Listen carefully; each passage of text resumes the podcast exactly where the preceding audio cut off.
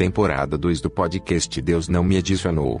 Se perguntar não ofende, farei mil e uma perguntas que me fazem saber que Deus não é a resposta e por isso cansei de acreditar e agora eu quero é saber por que Deus não me adicionou. E agora limpe a sua cabeça e seja bem-vindo ao maravilhoso mundo do ateísmo, onde ser feliz é ter liberdade e não medo de perguntar.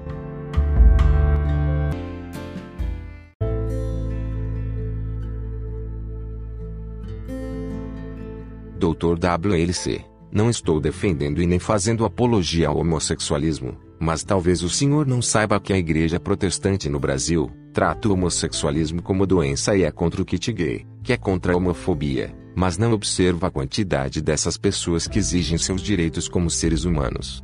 Mas com certeza o senhor sabe que da mesma forma que as igrejas eram em sua essência anti-iluministas, aproveitaram a idade das trevas, para pôr em marcha seu projeto de demolição da razão, da democracia e das liberdades individuais dos livres pensadores. Até entendo o Papa defender o casamento entre homens, união civil gay, e ser contra padres se casarem com mulheres. Mas qual o sentido dela ser contra a marcha das vadias, em homenagem a Santa Maria Madalena? Mesmo estando escrito que as meretrizes entrarão adiante de vós no reino de Deus. Mateus 21 e 31. E da parada gay, em homenagem ao Paulo, digo, a Paulo. Só porque a parada gay reúne mais santas para o rei falo, do que a marcha dos soldados de Jesus. Tudo bem que Neil ironicamente disse que já quis ser ateu, mas desistiu, porque ateus não têm feriado e outros místicos acham que deveríamos convencionar que todo dia 1 de abril, ou 29 de fevereiro seja feriado ateu. Haja vista que diferente dos místicos que marcham para Jesus, meros ateus marchariam para o acaso, para o nada e para ninguém. Mas se segundo Robert Granger sua religião nunca será capaz de reformar a humanidade por ser uma escravidão e a principal inimiga da incansável marcha do progresso moral e intelectual do mundo, não está claro que embora alguns se recusem a evoluir, cedo ou tarde isto acabará por acontecer pois ninguém pode deter a inexorável marcha da evolução. Baseado nisso eu pergunto, se mesmo como contemporâneo o Senhor ainda anda com o freio de mão puxado, em marcha lenta na contramão da realidade, porque não marcha ré com a família Flintstone, pela volta da idade da pedra, se a sua mentalidade é advinda dos primeiros da idade do bronze, saídos da idade das cavernas. Tudo bem, Dr. WLC, que o Senhor acredite que para provar lógica e racionalmente a existência do seu Deus, uma virgem engravidou de Deus que é Ele mesmo, para se sacrificar e salvar o mundo do mal que Ele mesmo criou. Tudo bem também que para os religiosos, Deus simplesmente existe, não importando quais sejam as evidências que a ciência fornece para mostrar a extrema improbabilidade de tal ser impalpável que do nada passou a existir para criar a si mesmo. Mas porque vocês teólogos nunca tocam na questão da criação desse Deus que é ainda mais confusa do que a solução que vocês deram para a criação do universo? Bom, o universo está aí. Dr. WLC. Muitos religiosos dizem que sou um inseto invertebrado, digo, um cético inveterado, com um acentuado déficit intelectual a nível executivo e que fechei minha mente à verdade.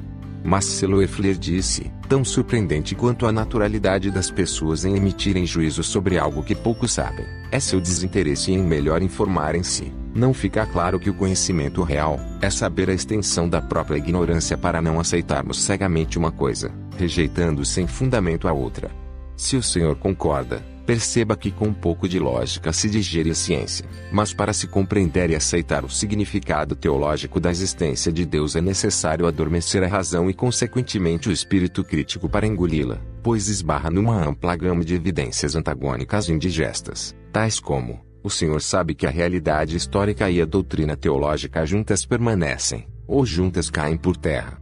E baseado que a história bíblica não é histórica, que são mitos plagiados de outras civilizações, não está mais do que provado que Adão e Eva realmente não existiram e que isso acaba com o mito da criação. Sei que, como teólogo, o Senhor e muitos religiosos entendem esta passagem de Adão e Eva como uma parábola, mas se analisada de maneira lógica e sistemática, percebe-se que essa história deixa várias questões essenciais sem resposta e complica ainda mais a própria noção da existência de Deus, por ser proposição de índole metafísica por residir nas fronteiras de nossa capacidade intelectual. Analisando a narração do Éden, podemos perceber os seguintes detalhes. Vocês místicos podem até aceitar a lenda de que Deus, mesmo sendo onipotente, possa ter precisado de barro para se fazer Adão de costela para se fazer a Eva, haja vista que precisou de uma mãe humana para criar Jesus. Mas se Deus os fez perfeitos, eles deveriam ser a prova de erros e de pecado, já que na perfeição eles não deveriam ter a inclinação para o erro. Sendo que eles pecaram, isso prova que a criação de Deus era imperfeita, até porque se fossem perfeitos eles não acabariam incorrendo no erro. Mas mesmo assim, muitos acreditam que a aparição de Deus, o início do mundo e da vida ocorreu da forma como descrita nesta passagem. E sendo assim nem preciso, mas vou concluir que a realidade histórica e a doutrina teológica juntas já deveriam ter caído por terra há muito tempo, uma vez que suas realidades não são históricas e nem divinas. Haja vista que Adão foi apenas um representante da raça humana e não uma pessoa real, assim como Jesus que foi apenas um ideal, assim como o Deus irreal que surgiu do nada, criou a si mesmo, apenas dizendo, como num passe de mágica, a partir de agora eu existo, para depois dar vida a bonecos inanimados que escreverão um livro inspirado por ele, que diz que todo homem é mentiroso, menos os que escreveram a Bíblia para dizer que tudo isso é verdade. E pecado, para não dizer crime, é você continuar disseminando e incutindo esse embuste na mente de pessoas desavisadas sem saber no que irá implicar civil, profissional, social e intelectualmente na vida dessas pessoas. E como ficou patente que a Bíblia se baseia nesses relatos de homens mentirosos e supersticiosos, não resta dúvida que as religiões nada sabem a respeito de quaisquer supostos deuses, ou mesmo sobre a origem da vida, pois esses tratam de assuntos inacessíveis à observação humana. Portanto, deixo claro novamente: para mim não faz diferença se sou, ou não, produto da evolução mas também não vai ser a fé que me fará crer que eu tenha sido criado, ou nascido desse casal. E quanto ao que se chama Palavra de Deus, por estar impregnada de características de atraso intelectual, isso nos faz conscientizar de que as enormes disparidades encontradas no seu livro sejam apenas um faz de conta para que você não acredite que exista razão para crer em qualquer divindade. Assim sendo, não podendo consolidar a minha crença na existência desse ser mavioso, me reservo o direito de crer que não creio, para não enganar a mim mesmo para ser feliz e isso é mais do que suficiente para ruir todo o resto de minha minúscula fé, que faz com que hoje eu não mais escreva a Deus com letra maiúscula. Dr. WLC. Está escrito que o Senhor que em nós habita, Ju 14 e 17, e nos inspira, Ati 4 8, 6 e 10. 7,55, a não levantarmos falso testemunho contra o próximo. Ex 20:16, pois os lábios mentirosos são abomináveis a ele. Provérbios 12 e 22, é aquele mesmo Deus que engana os profetas. Ezequiel 14:9, enviando a operação do erro para dar crédito à mentira. E Tessalonicenses 2 e 11, fazendo com que sejamos todos mentirosos. Salmos 116:11. E depois ainda nos tripudia dizendo ser maldito o homem que confia no homem feito à sua imagem e semelhança. JR 17:5. Mas se está escrito que todos quantos vieram antes de mim são ladrões e salteadores. João 10:8. E isso inclui os maiores profetas. João Batista, LC 7:28, Jesus, HB 3:1 a 3, Salomão entre outros reis, todos os patriarcas e principalmente Moisés. DT 3410, que foram homens muito importantes na confecção deste velho livro que diz que todo homem é mentiroso, posso supor que o Senhor não seja salteador. Não minta, a verdade tem que estar acima de tudo. SL 11611.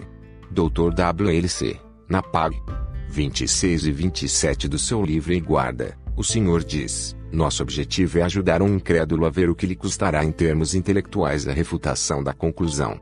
Disso posso concluir que 1. Um, todos os homens são mentirosos. 2.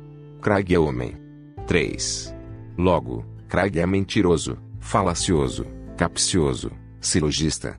Dr. WLC. Muitos escritores sustentam que uma ideia sendo universal, tem que ser verdadeira, que todas as ideias universais são inatas e que ideias inatas não podem ser falsas. Sendo assim, se for verdade que uma ideia sendo universal prova que é inata e se for verdade que uma ideia sendo inata prova que é verdadeira, então, os que acreditam numa ideia inata devem admitir que a ideia de um Deus superior à natureza e num diabo superior à mesma é exatamente o mesmo e que a existência de diabos é tão evidente quanto a existência de deuses. E como a multiplicidade de deuses e diabos catalogados invalida suas existências e essa coisa inata sua em acreditar nessa coisa não é a prova da existência de nenhuma coisa, posso afirmar que a universalidade da sua crença não a torna verdadeira, até porque ela não é inata a uma verdade universal. Portanto, se não existe verdade absoluta e as lendas do chamado livro de Deus, além de portar um grande número de contradições e afirmações anticientíficas, nos revela que a dita palavra divina é só um subproduto ultrapassado de concepções humanas de mentes primitivas da época em que foi escrito. Não está claro que ela não tem nada de absoluta, inata ou universal, ou que seja um espelho que reflita sua imagem, ou qualquer verdade, por estar em volta tantas mentiras congênitas. Só para ilustrar, se não nos empenhamos em aprender como se fôssemos viver para sempre, deveríamos ao menos estudar como se fosse morrer amanhã, quem sabe assim, não estaríamos ainda hoje se amparando em conhecimentos de ontem.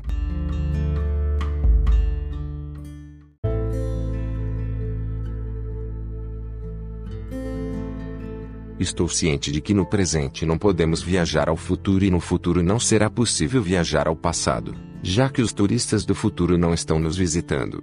Mas hasta lá vista baby. I'll be back.